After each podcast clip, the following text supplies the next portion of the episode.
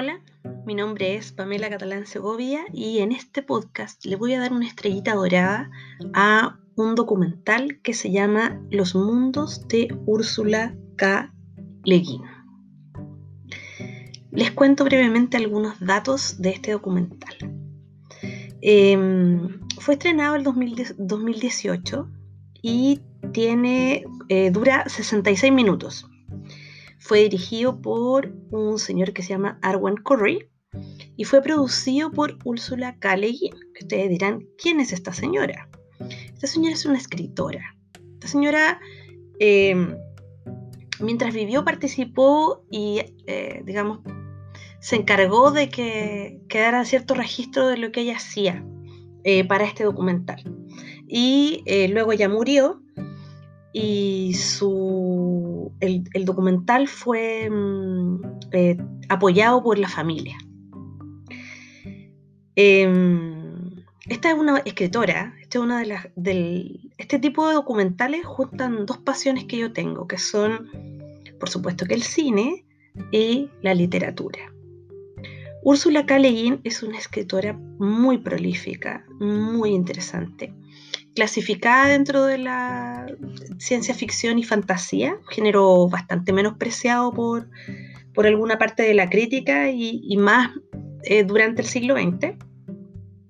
Em, pero esta es una escritora que ampliamente excedió lo que se espera de la fantasía y la ciencia ficción. Eh, de hecho, a mí me gusta mucho porque mm, no es como los escritores de ciencia ficción clásicos, por ejemplo, como Asimov, que mm, justamente en la ciencia ficción hacen una mezcla de hipótesis escritas a través de la literatura con ciencia. Eh, con ciencia dura, digamos, ¿ya? Con, física y con otro tipo de cosas. Eh, lo interesante de Ursula K. Le Guin, que es hija de un famoso antropólogo en Estados Unidos, es que ella mezcla la ficción con las ciencias sociales, con la política, con la filosofía, con la sociología, si ustedes quieren. Eh, entonces la, mezcla que ella hace es súper interesante, en términos literarios muy interesante porque es muy simbólica eh, y es de una imaginación prolífica y maravillosa.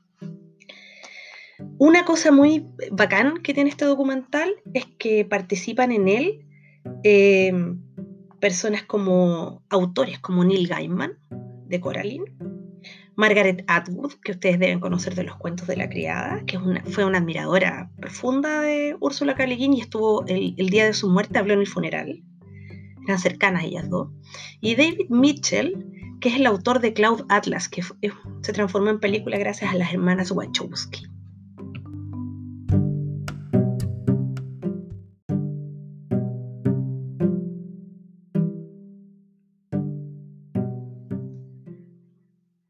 Otras palabras, la talla de los participantes que, se, en el documental que se dedican a, alabar el trabajo de Úrsula K. es gigantesca. Y esto no habla nada más de lo gigantesca que es esta maravillosa escritora, que es, está súper olvidada, está súper olvidada. Eh, bueno, como para, sin querer spoilear el, documental y los, puntos fuertes que, este tiene, eh, me voy a referir a eh, tres cosillas que yo creo que son súper interesantes. Primero, a mí siempre me ha llamado mucho la atención que Harry Potter sea tan popular, que la saga de Harry Potter sea grito y plata en realidad entre los millennials y centennials. Entonces hace poco eh, lo pregunté en, mis redes sociales, pregunté por qué, a los fans, por supuesto, por qué les gustaba tanto. Y era súper loco que la gran mayoría eh, decía que la, que la saga le había hablado de, su infancia, de su adolescencia y, del, y, en este mundo mágico, en esta, en esta escuela, con estos compañeros, estas relaciones, en el momento en que lo estaban viviendo y que disfrutaban mucho de, que, los personajes tuvieran eh, la misma edad más o menos que ellos y habrían crecido más o menos juntos, etcétera, etcétera. Entonces había razones bien eh, emotivas por las cuales, eh, al menos este grupo de personas con, que, con las que yo estuve dialogando, señalaban que Harry Potter les hacía mucho sentido y le tenían un enorme afecto. Y yo siempre me lo he preguntado porque em, esta idea de un mago que va a una escuela de magia, eh, en realidad viene de las historias de Terramar, que es una saga de libros de Úrsula K. donde hay un mago que va a una escuela de magia. ¿ya? Eh, es bien entretenido también lo que va pasando, porque son varios libros, no recuerdo si seis o siete libros, pero que Úrsula K. fue escribiendo a lo largo de su vida. Y una de las cosas que va pasando que yo creo que son, que son deliciosas y muy entretenidas de, ir descubriendo en, este, en esta saga de libros es que el enfoque con el que Úrsula los va escribiendo pasan de, no sé, de los, de los años 60, de un orden bastante patriarcal, con un mago hombre protagonista, con las mujeres en ciertas posiciones incómodas, en un mundo que no se cuestionan tanto, a una deconstrucción de, este mismo mundo que la autora creó, eh, puesto que la saga terminó después de los años 2000, entonces el lapso de tiempo en el que escribió vio un, un, cambio enorme en el mundo un cambio enorme en esta escritora que muchas veces es clasificada como, como feminista, hay, crecimiento en ella. En este sentido hay otra cosa súper entretenida que, pasa y que, se muestra en el documental con un libro que yo sí leí, que se llama La mano izquierda de la oscuridad, que es súper interesante, también es un libro de los 60, eh, en el que los personajes, hay un personaje que llega a un planeta, el planeta invierno, y en este planeta los seres no tienen eh, género. ¿ya? La, genitalidad se va transformando dependiendo de la persona con la cual están en romance. Eh, entonces, en estricto rigor, hombres y mujeres pueden tener hijos el cuidado de los hijos no está, la experiencia de la, del nacimiento no es algo que pasa solo en el cuerpo de las mujeres. Entonces, esta es una sociedad que opera con, unos códigos totalmente distintos a lo que nosotros nos podemos imaginar. Eh, súper vanguardista para su tiempo, por supuesto. Eh, pero fíjense que dentro del documental hay un momento muy bonito en que mm, Úrsula K. cuenta que eh, ella pretendió hacer como un experimento centrado en el género en el libro. Cuando el libro se publicó y se leyó y fue súper famoso en su momento, las compañeras feministas de esa época eh, cuestionaban el lenguaje con el que ella escribía, porque incluso cuando los personajes estaban en, no, tenían definido su género, los pronombres eran masculinos. Entonces, es, eh, para mí fue súper impactante ver a Úrsula K. el, en el documental decir, sí, las críticas eran aceptadas. Yo en ese momento no, no tenía, estaba en una exploración, pero esto no lo había reflexionado tanto. Eh, y es como que dentro de la obra de ella se puede ir viendo cómo las primeras obras reproducen un orden patriarcal súper eh, como las primeras de, de Terramar, eh, o, en este mismo libro, eh, incluso en el lenguaje a nivel muy inconsciente, la, predominancia de lo masculino en el espacio público está muy patente. Y, es muy bello ver cómo ella toma conciencia, a medida que va desarrollando su obra, va tomando conciencia de esto y va explorando otras formas de crear mundos y de configurar lo femenino y lo masculino dentro de sus relatos.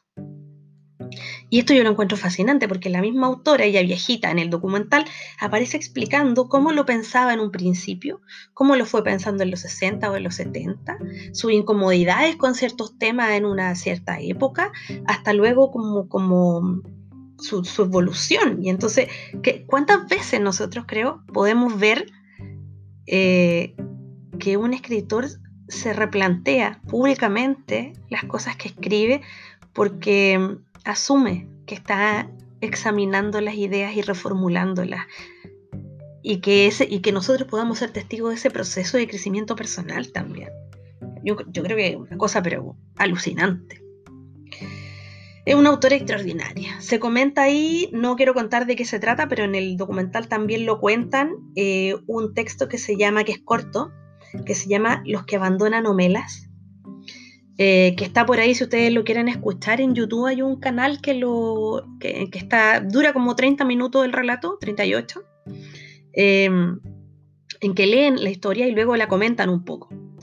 Eh, y de verdad los que abandonan Omela es eh, muy poco tiempo te parte la cabeza te da un combo intelectual una cosa extraordinaria. Entonces, lo comentan ahí, pero son relatos que de verdad yo creo que todas las personas deberían echarle una mirada y, reflexionarla. Son historias valiosísimas. Dentro de otros muchos libros, por supuesto.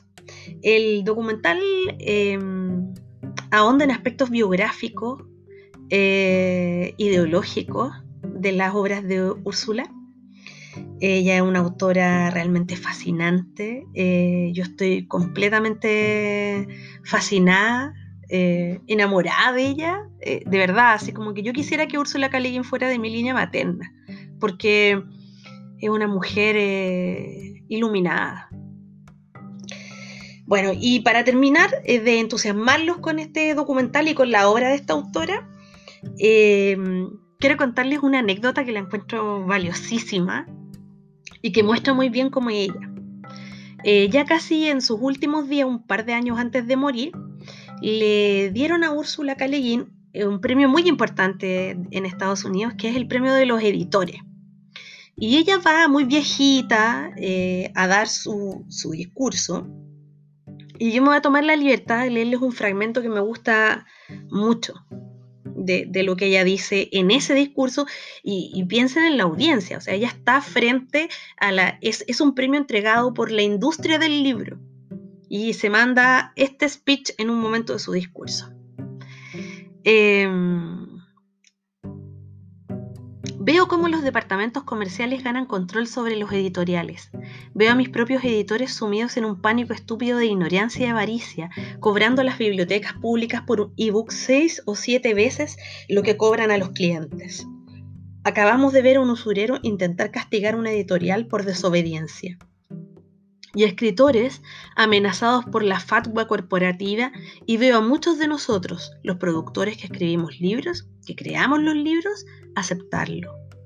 Permitir que los mercaderes usureros nos vendan como desodorantes y nos digan qué publicar y qué escribir. Los libros, como sabrán, no son solo mercancías. El ansia de beneficio a menudo entra en conflicto con la creación artística. Vivimos en el capitalismo su poder parece inexorable. También lo parecía el derecho divino de los reyes. Todo poder humano puede resistirse y cambiarse por seres humanos. La resistencia y el cambio muchas veces empiezan con el arte y muy a menudo con nuestro arte, el arte de las palabras. Y ese discurso, como les decía, frente a la industria misma de los libreros. O sea, señora, usted tenía un valor que muy pocos pueden tener. Yo la adoro a Úrsula K. Eh, y bueno, hablando un poco de su prosa, es envolvente, es muy descriptiva, es sutil, es elegante y a veces es bastante espesa, bien simbólica. Em, dentro de sus libros ella explora ideas súper radicales, utopías anarquistas, em, está muy familiarizada también con el relato de, de los em, nativoamericanos y, las múltiples formas de opresión que, sufrieron y esto, y esto que ella conoce que tiene en su acervo, lo lleva al terreno de la fantasía y de la ciencia ficción. Entonces es una autora increíble, súper recomendable. A quienes no les gusta mucho leer, le, partan por el documental. El documental uno como que explota de amor por esta señora maravillosa y luego es muy fácil ponerse a leer las cosas que ella escribe, así que la recomiendo absolutamente. Amor eterno para Úrsula K. Por algo homenajeada por eh, gente tan entretenida e interesante como la que aparece en el documental. Bueno, si llegaron hasta acá, se merecen también una estrellita dorada porque ya me llevan escuchando un muy buen rato. Gracias y ojalá se entusiasmen con esta autora y que la fuerza les acompañe.